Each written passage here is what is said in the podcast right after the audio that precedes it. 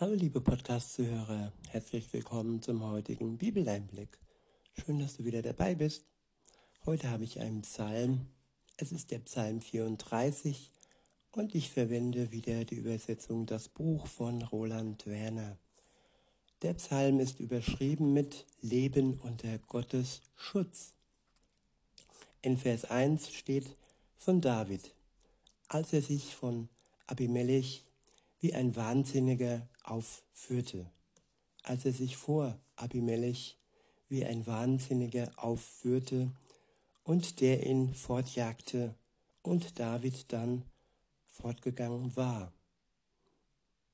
Ja, auch ein großer Mann wie David konnte und durfte sich mal wie ein Wahnsinniger aufführen. Ja, das tröstet und das zeigt auch, dass Gott Menschen ähm, ja, in seinen Dienst geführt hat, die ganz normal waren und die nicht immer perfekt und ja, Supermänner waren, sondern auch mal wahnsinnig sein durften. In Vers 2 heißt es, immer und immer wieder wird Adonai, immer und immer wieder will ich Adonai preisen. Ja, stets soll sein Lob in meinem Mund sein ja, dankbar sein, Gott dafür dankbar sein, für unser Leben, für alles, was er uns schenkt und ihn als Grund anziehen, nicht unseren eigenen Verdienst, denn so richtig belohnt werden wir erst, wenn wir bei Jesus sind. Und den Lohn, den wir jetzt bekommen, der ist gering und deckt einfach nur das, was wir nötig haben fürs Leben. Und wenn wir mehr Lohn haben, dann sollten wir nicht hochmütig werden, sondern sollten unser Geld sinnvoll einsetzen, auch für Jesus, für sein Reich. Weiter heißt es in Vers 3, über Adonai soll meine Seele jubeln. Die Armen sollen es hören und sich freuen. Ja, die Armen die mit wenig Geld, die mit wenig Ausbildung und wenig IQ, alle, die arm sind, ob geistig oder eben nicht geistig, sondern materiell, die sollen sich freuen auf den Herrn. Weiter heißt es in Vers 4, preist Adonai zusammen mit mir. Lasst uns gemeinsam seinen Namen erheben. Geteilte Freude ist noch viel größer. Es heißt ja auch, geteiltes Leid ist halbes Leid. Das stimmt wohl. Aber geteilte Freude ist nicht kleiner, sondern sie vergrößert sich. Und die Freude steigt und man ist nicht alleine in seiner Freude. Vielleicht kannst du dich ja auch mit mir freuen, liebe Zuhörerin, lieber Zuhörer, auf all das, was noch kommen wird und auf all das, was uns Jesus versprochen hat. In Vers 5 heißt es, ich habe nach Adonai gefragt und er antwortete mir, ja, aus all meinem Ängsten, aus allen meinen Ängsten hat er mich herausgerissen. Ich wiederhole, ich habe nach Adonai gefragt und er antwortete mir, ja, aus all meinen Ängsten hat er mich herausgerissen. Wir können so fest stecken, so fest kleben, so, ja, ohne dass wir uns bewegen können. Und dann kommt Gott, nachdem wir nach ihm fragen, nachdem wir ihn um Hilfe bitten in unseren Ängsten, wo wir alleine nicht herauskommen. Und was macht er? Er reißt uns heraus aus unseren Ängsten mit seiner Kraft. Weiter heißt es in Vers 6, die auf ihn blicken, werden strahlen und ihr Gesicht wird nicht rot vor Scham. Ja, sie werden strahlen und wir werden nicht rot vor Scham. Rot vor Scham wird man dann, wenn man sich einer Schuld bewusst ist und diese Schuld dann durch unsere Röte zum Vorschein kommt. Aber Gott nimmt uns die Röte, den Scham, er erlöst uns, er macht uns frei von unserer Schuld, wenn wir ihm unsere Schuld zuvor bekennen, sie uns eingestehen und sie ihm eingestehen. Und dann nimmt er uns den Scham und macht uns glücklich und wir werden strahlen, wenn wir auf ihn blicken.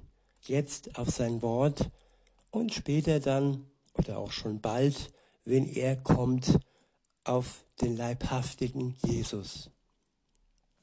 In Vers 7 steht, als ich ganz am Ende war, rief ich und Adonai hörte und half mir aus all meiner Bedrängnis. Fühlst du dich auch bedrängt, liebe Zuhörerin, lieber Zuhörer, bedrängt von all dem, was so, ja, fast nicht zum Aushalten scheint hier auf dieser Welt? Dann bete zu Gott und er wird dir heraushelfen aus deiner Bedrängnis und wird, und wird dein Herz wieder frei machen, dass du einen weiten Blick haben kannst, nicht nur auf das, was dich in die Enge treibt, sondern in den Horizont hineinblicken und auf das, was er uns verspricht, nämlich uns zu befreien von allem, was uns bedrängt. Weiter heißt es in Vers 8, es lagert sich der Bote Adonais um die, die ihm mit Ehrfurcht begegnen, und er befreit sie. Schmeckt doch und seht, dass Adonai gütig ist. Wahres Glück findet der Mensch, der bei ihm Zuflucht sucht. Ich wiederhole, schmeckt doch und seht, dass Adonai gütig ist.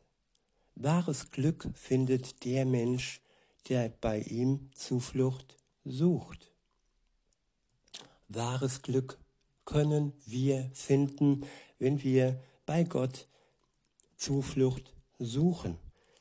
Wenn wir nicht Zuflucht bei weltlichen Weisen in Gänsefüßchen suchen, sondern uns von der Weisheit Gottes aus seinem Wort heraus glücklich machen lassen. Das ist wahres Glück, das ist Wahrheit und da stehen keine Fake News drin, nein, das ist Wahrheit pur. In Vers 10 steht, begegnet Adonai mit Ehrfurcht, ihr Menschen, die ihr ganz zu ihm gehört. Denn denen fehlt es an nichts, die ihn ehren denn denen fehlt es an nichts, die ihn ehren. Und wenn wir dann trotzdem etwas vermissen, dann ist es etwas, das wir nicht brauchen. Das ist eine ganz einfache Erklärung über das, was wir im Leben ja erfahren und benötigen. Gott gibt uns alles, was wir brauchen und das, was wir dennoch vermissen, ja, das ist etwas, das wir eigentlich nicht brauchen und wovon wir uns noch im Geist lösen können. Ich wiederhole und fahre fort. Die zu ihm schreien, nee, jetzt bin ich ein bisschen zu, zu weit. Vers 10, dort waren wir. Begegnet Adonai mit Ehrfurcht, ihr Menschen, die ihr ganz zu ihm gehört. Denn denen fehlt es an nichts, die ihn ehren. Sogar junge Löwen haben Mangel und hungern, aber die, die nach Adonai fragen, haben genug von allem Guten. Ja, und von all dem Bösen haben wir nicht genug. Und ja, einfach zu erkennen, dass das Gute uns weiterbringt und dass wir, wenn wir genug vom Guten haben, ein glückliches Leben führen können, dass das entscheidend ist in unserem Leben und das andere, das andere als gut in Gänsefüßchen ansehen und das wir vielleicht nicht haben, ja, das brauchen wir dann auch nicht. Weiter heißt es, Kommt her, ihr jungen Leute, hört mir zu. In der Ehrfurcht vor Adonai will ich euch unterrichten. Wer ist der Mensch, der das Leben liebt, der sich viele Tage wünscht, um Gutes zu sehen? Ich wiederhole, wer ist der Mensch, der das Leben liebt, der sich viele Tage wünscht, um Gutes zu sehen? Bewahre deine Zunge vor Boshaftem und deine Lippen vor betrügerischer Rede. Höre auf mit dem Bösen und tu das Gute. Strebe nach Frieden und jage ihm nach. Die Augen Adonais achten auf die Menschen, die gerecht leben. Ja, er hört auf ihren Hilferuf. Ja, wer lebt gerecht? Gerecht lebt der, der von Gott zuvor gerecht gemacht wurde. Er lebt nicht gerecht durch seine guten menschlichen Taten, nein, er lebt gerecht, weil Jesus für ihn starb und er dann erlöst und befreit durch die Kraft des Heiligen Geistes, durch Gott gerecht sein kann und so leben kann, wie es Gott gefällt. Und wenn er dann da, der Gerechte, in, in Not gerät und Gott um Hilfe schreit, ja, dann hört er den Hilferuf des Gerechten. Er wird uns nicht im Stich lassen, wenn wir uns zuvor zu ihm bekennen, wenn wir in eine Beziehung mit ihm treten. Und dies ist aber enorm wichtig, dass wir zuallererst eine Beziehung zu Gott haben und nicht so unpersönlich von außen heraus erwarten und ihn überhaupt nicht kennen wollen. Und wer Gott kennenlernt, der möchte ihn nie mehr missen, denn er ist gütig und er liebt uns. Und diese Liebe ist alles, was wir brauchen. In Vers 17 steht, doch die Stirn Adonais steht gegen die, die Boshaftes tun. Ja, er bietet denen die Stirn, Gott persönlich, die Boshaftes tun. Auch wenn es den Anschein hat, dass sie in dieser Welt noch ihre Spielchen treiben können, so wird es doch am Ende, spätestens dann, so sein, dass Gott ihnen die Stirn bietet und ihre Boshaftigkeiten ein Ende finden. Das kann uns ein Trost sein, die wir uns, ja, Gott zuwenden. Weiter heißt es, um die Erinnerungen an sie von der Erde aus zu löschen, an die Boshaften, denen Gott die Stirn bietet. Vers 18 steht, die zu ihm schreien, hört Adonai. Und aus all ihren Bedrängnissen reißt er sie heraus. Ja, ein Schrei an einen Freund, an den Bräutigam heraus aus der Braut, aus dem, der mit dem verbunden ist der ihm dann rettet. Zuerst die Verbindung mit Gott und dann der Schutz, der alles ja übersteigt und ja dessen Sicherheit uns wirklich bis zu dem Tag, an dem Jesus wiederkommt, geborgen hält und sicher macht. In Vers 19 steht, Nahe ist Adonai denen, deren Herz zerbrochen ist. Und denen mit einem zerschlagenen Geist schenkt er Heilung. Ich wiederhole, nahe ist Adonai denen, deren Herz zerbrochen ist. und denen mit einem zerschlagenen Geist schenkt er Heilung. Ja, ein Herz kann zerbrechen, wenn ich mein Herz an falsche Menschen verschenke, die schlecht mit meinem Herz umgehen. Und wenn ich dann in meinem zerbrochenen, mit meinem zerbrochenen Herzen mich voller Vertrauen an Jesus wende, dann ist er mir nahe.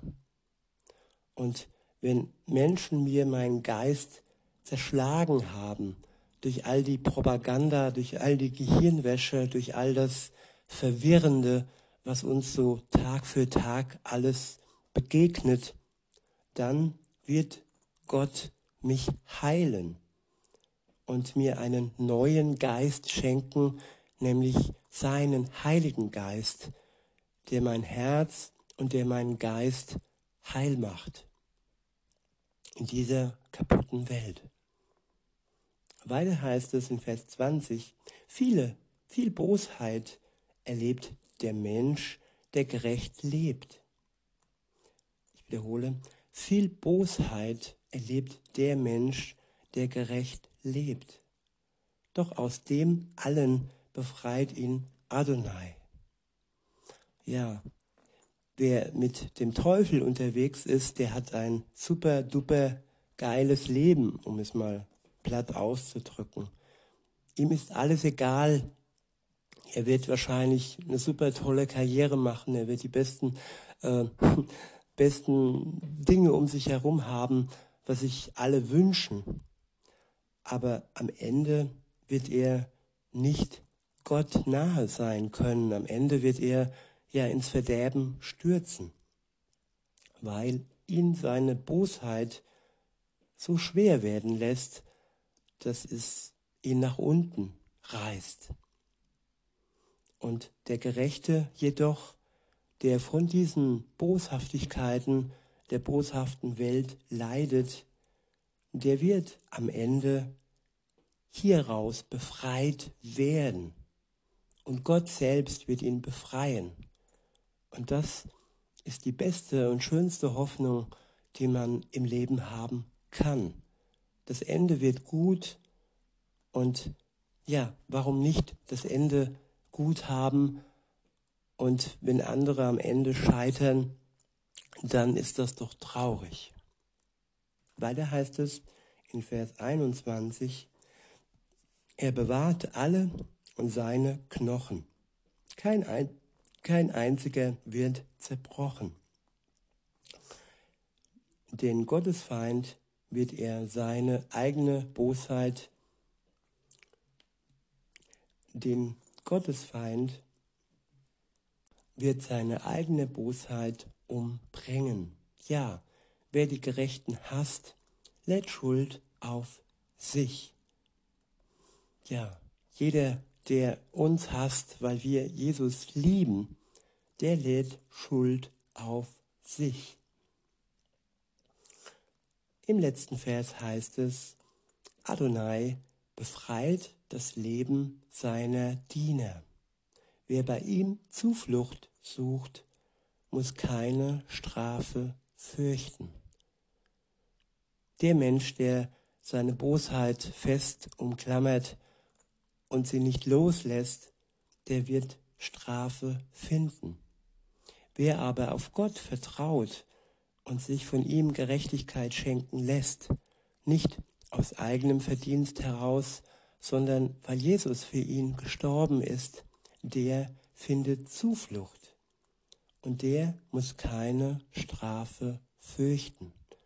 In diesem Sinne wünsche ich euch noch einen schönen Tag und sage bis denne.